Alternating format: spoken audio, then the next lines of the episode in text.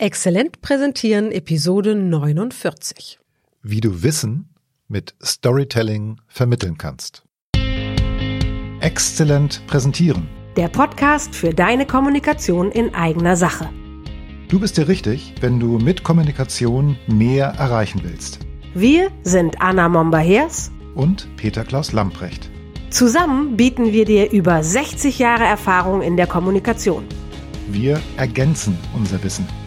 Peter Klaus Lamprecht lernt von mir alles über Performance auf der Bühne Und Anna Momba-Hers lernt von mir alles über Medieneinsatz in Präsentationen. und wir freuen uns, wenn du dabei zuhörst. Hallo Petzel. Sag mal, hast du heute Morgen schon mit Stefanie gechattet? Hallo Anna. Gechattet? naja, also nicht direkt. Stefanie Diller hat über LinkedIn einen Vorschlag gemacht, worüber wir hier einmal sprechen können. damit alle Zuhörer und Zuhörerinnen wissen, von wem wir da sprechen. Stefanie Diller ist Image- und Stilberaterin und wir haben ihr Expertenwissen hier auf dem Podcast schon mal angezapft. Dein Outfit spielt mit. Das war Episode 32. Was wollte sie denn von dir wissen? Ja, Stefanie hat vorgeschlagen, über Storytelling zu sprechen. Und zwar konkret darüber, wie man viele emotionale Geschichten einbauen kann und trotzdem noch genug Zeit für die Wissensvermittlung hat. Also sie hat an Seminare gedacht, aber das gilt ja auch für Präsentationen.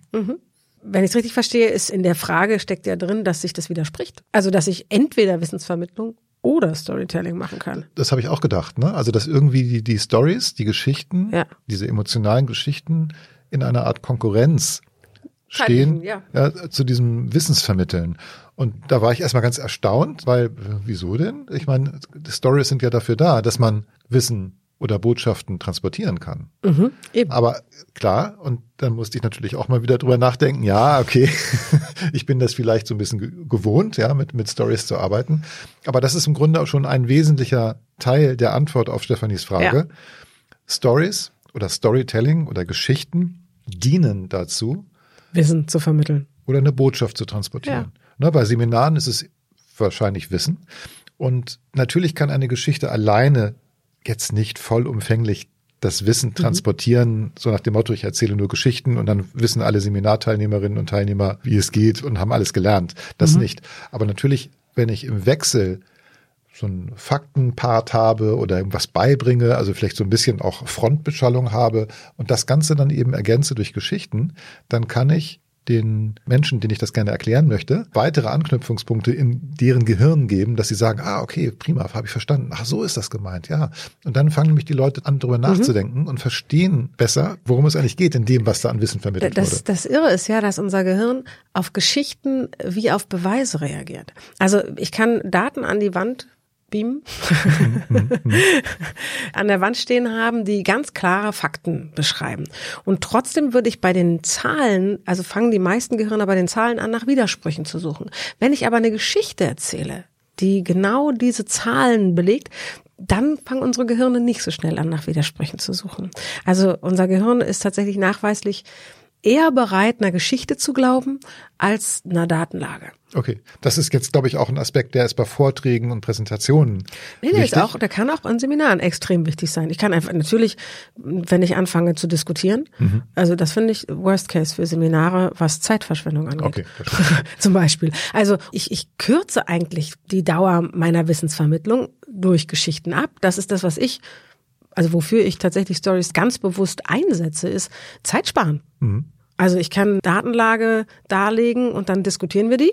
Ja. Oder ich erzähle eine Geschichte, verpack die Daten gut in eine Geschichte und diskutiere deutlich weniger.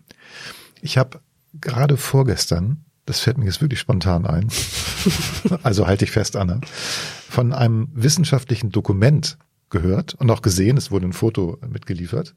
Und es ging letztendlich um die Visualisierung von Daten. Und das ist im Grunde jetzt eine kleine Geschichte, die ich erzähle, um das Wissen zu transportieren, wenn man komplizierte Daten, die man sich überhaupt nicht vorstellen kann, wenn man sie aber richtig visualisiert, Ja. dann kannst du es zumindest besser erfassen oder begreifen oder hast eine Ahnung davon. Und da ging es nämlich um das schwarze Loch oder ein schwarzes Loch. Okay. Da gab es also ein wissenschaftliches Papier auf DIN A4 ausgedrückt, paar Seiten. Und in diesem Dokument gab es eine 1 zu 1 Abbildung eines schwarzen Lochs mit der Masse von fünf Erden oder der fünffachen Erdmasse. Und das war nichts anderes als ein schwarzer Kreis mit einem mhm. Durchmesser von ungefähr zwölf Zentimetern. Und dann siehst du, so groß ist ein schwarzes Loch, was die Masse von fünf Erden hat. Ach du meine Güte. Und jetzt habe ich es verstanden. Ja, ja, und das war da ausgedruckt. Das ist ein riesen schwarzes Loch, also ein schwarzer Kreis auf einem Blatt Papier. So, so riesig ist er eben gar nicht. Das, ja, das meintest du damit, ne? Ja, also klar. er ist halt ganz klein. Und dann wird einem, Er passt auf ein DIN A4-Blatt. Ganz genau. Ja. okay, das ist sogar auch, wenn du es erzählst, beeindruckend. Genau. Das so, muss man doch nicht mal sehen. Genau, das war im Grunde meine Geschichte, wie man mit einer cleveren Visualisierung Daten, die man sich sonst überhaupt nicht vorstellen kann, ja, perfekt. transportieren kann. Richtig das heißt, die gut. Geschichte hat es beides gemacht. Sie transportiert diesen Aspekt. So, ganz spontan, gerade eben ohne Planung eingefallen. Richtig gut. Richtig gut hat ähm, auch auf, finde ich, auf den Punkt gebracht, dass man, dass es mich angehalten hat. Also ne, das, was beim Ich habe sie wirklich vorher noch nicht gehört. Das insofern, ich musste mitdenken ja. mit dem, was du erzählt hast. Ich musste mir ein Bild machen in meinem Kopf. Das war sogar gut, dass ich es nicht gesehen habe, weil dadurch musste ich mir noch mehr klar machen, was genau meinte er. Und es gab den Aha-Moment. Richtig. Es gab dadurch den Aha, ach nee, auf dem DIN A4-Blatt, hm. wahrscheinlich hat man den sogar gehört gerade, hm. so, ach nee. und, und das, das Perfekt. Ist, und das ist genau das Geheimnis, wie Geschichten funktionieren, ja. auch bei der Wissensvermittlung. Das Gehirn denkt mit. Es ja. gibt einen Aha-Effekt.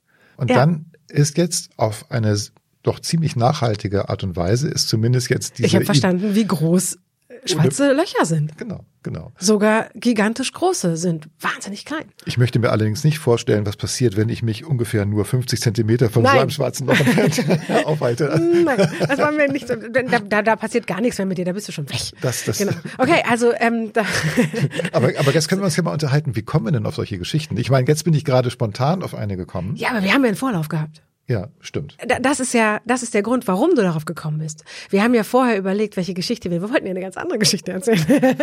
und wir haben jetzt diese gefunden, die noch viel besser auf den Punkt bringt, wie es funktioniert. Und genau so komme ich zu meinen Geschichten, indem ich immer wieder überprüfe, über, ich weiß, was ich erzählen will. Und wenn ich das weiß, gehe ich ins Gespräch mit jemandem. Also ich kann es auch alleine, aber es ist viel langwieriger und äh, nicht annähernd ja. so zündend sozusagen.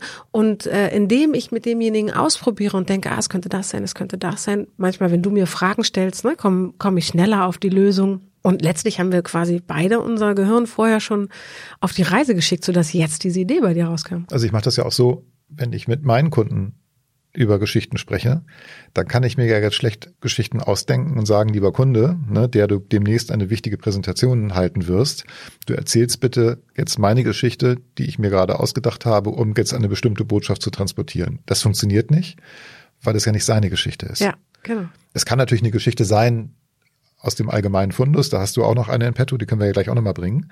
Aber wichtiger ist ja, dass er eine Geschichte findet, eine Geschichte aus seinem eigenen Schatz findet, wo er merkt, Mensch, das habe ich neulich erlebt und die transportiert genau das, mhm. was ich sagen möchte. Und ich mache das so, dass ich dann mit meinem Kunden spreche und mir teilweise auch Geschichten ausdenke. Haben Sie nicht mal sowas erlebt, was in diese Richtung geht? Oder ich hatte neulich mal eine Situation, da ging es um ein ähnliches Thema bei einer anderen Firma, da war das und das vorgefallen. Und dann rede ich manchmal wirklich ganz, ganz mhm. viel und ich versuche alle möglichen Aspekte irgendwie abzudecken. Und irgendwann sagt der Kunde, ah, Herr Lamprecht, verstehe, ich weiß, was Sie meinen da fällt mir tatsächlich eine Geschichte ein und ich schon so, ja, ja, ja. Ja, und dann ähm, nimmt er tatsächlich die Geschichte, weil er gemerkt hat, ah, okay, es muss meine sein mhm. und sie transportiert die Geschichte und dann kann er sie den auch Inhalt, wirklich, ja. ja, und äh, genau den, den Inhalt, die Botschaft und dann kann er natürlich auch die Geschichte richtig gut bringen. Ja, weil seine ist. Ja, genau. sie, ist, sie ist nicht auswendig gelernt. Er so, muss sie nicht herbeizaubern irgendwo. Ja, perfekt, sehr gut. Und so ist okay. der Mechanismus. Also miteinander sprechen, das kann auch per E-Mail, das kann Telefonnaht sein, vollkommen egal. Es ist besser, es mit zweiten oder dritten Kolleginnen, Kollegen, mit Freunden, Bekannten zu machen, um auf solche Geschichten zu kommen. Ja, also ich glaube, entscheidend ist, es geht beim Storytelling nicht darum, irgendwelche Geschichten zu erzählen, sondern die Geschichten brauchen eine Absicht, sie brauchen eine Botschaft, einen Inhalt, sie sind eine Übersetzung ja. von Fakten oder in Botschaften, Informationen, Wissen. Hm. Sie sind einfach eine Übersetzung dafür. Sie sind in, in, in Geschichten gegossenes Wissen. Ja, ja, ja, ja. Und diese Geschichten muss man finden. Und wenn man die gefunden hat, dann ist es überhaupt kein Entweder-Oder, sondern ist das Wissensvermittlung Dankgeschichten erzählen sie, wie das gerade eben, was du mit mir gemacht hast, für mich perfekt funktioniert hat mhm. und ich werde es nie wieder vergessen. Mhm. Ich mag an dem, wie du Storytelling beschreibst, dass es das auf den Punkt bringt, wenn du sagst, es ist irre elegant, mhm. weil es funktioniert nebenbei. Mhm. Es ist einfach ja. für denjenigen, der es rezipiert, nicht fürs Herstellen unbedingt ja, der Geschichten, ja, für denjenigen, der in den Genuss kommt, dieser Geschichte ausgesetzt zu sein. Und es ist total nachhaltig. Das Ding mit dem DIN A4-Blatt werde ich meinen Kindern, wenn es um Quantenphysik geht, wahrscheinlich noch vermitteln können, weil ich es nicht wieder vergessen werde, weil es sich gerade eingebrannt hat in mein Gehirn. Also es ist elegant, einfach und nachhaltig, wenn man mhm. Geschichten so benutzt. Das mag ich sehr gern an der Beschreibung. Bringt's auf den Punkt. Okay, aber du hattest ja auch eine Geschichte im Grunde mitgebracht. Ja.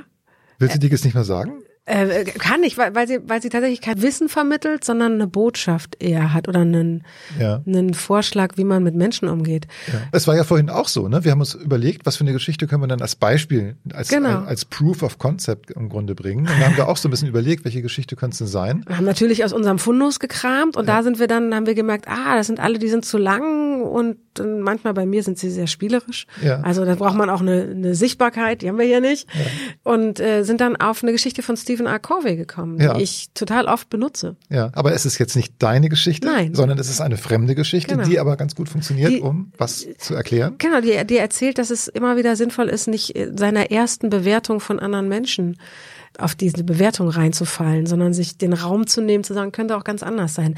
Die Geschichte geht so, dass Stephen R. Covey erzählt, dass er in der New Yorker U-Bahn unterwegs ist und die sind in so einem Waggon, in dem ein Vater mit seinen drei wilden Kindern sitzt und die Kinder sind wirklich wild. Die toben rum, die drehen sich um diese Stange, mhm. die treten Menschen, die fallen auf sie rauf, die sind wahnsinnig wild. Mhm. Und der Vater sieht so aus, als wenn es ihn überhaupt nicht interessiert. Der ist ja abwesend mhm. und desinteressiert. Und die Stimmung im Waggon wird immer unangenehmer und immer unangenehmer und alle werden immer genervter und hassen diesen Vater immer, immer mehr. Und irgendwann fasst sich jemand ein Herz und spricht den an und sagt, sagen Sie, entschuldigen Sie bitte, aber könnten Sie bitte, bitte Ihre Kinder besser unter Kontrolle kriegen? Die, die sind hier zerstörerisch unterwegs, die haben schon Verletzungen verursacht.